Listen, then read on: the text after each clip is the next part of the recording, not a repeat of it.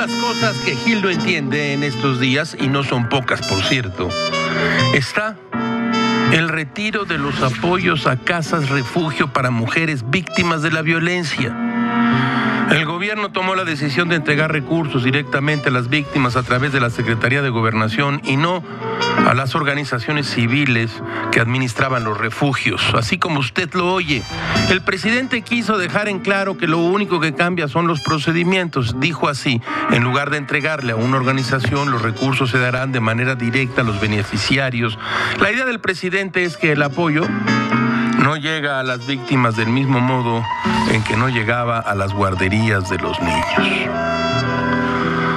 Sea que en esas organizaciones los ladrones son mayoría, se roban el dinero y como la evaluación, la revisión y el análisis no son, la verdad es que no son lo del presidente, SAS, se acabaron las casas refugio para mujeres maltratadas, pasen ustedes a recoger su dinero, lana sube, lana baja, un caos.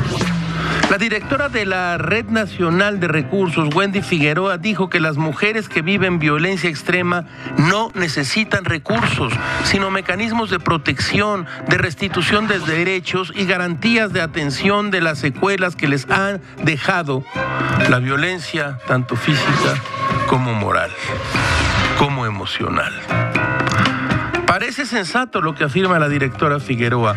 Es un mecanismo de actuación integral y multidisciplinaria que no se subsana con recursos eh, que se entreguen a las personas, a las víctimas. A usted la golpean desde hace tiempo, tenga dinero. Las golpizas que ha recibido usted tienen un precio. Next, a otra, a otra cosa.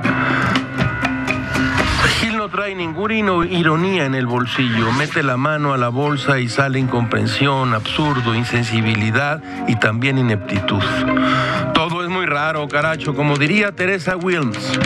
Cuando trataron de callarme, grité.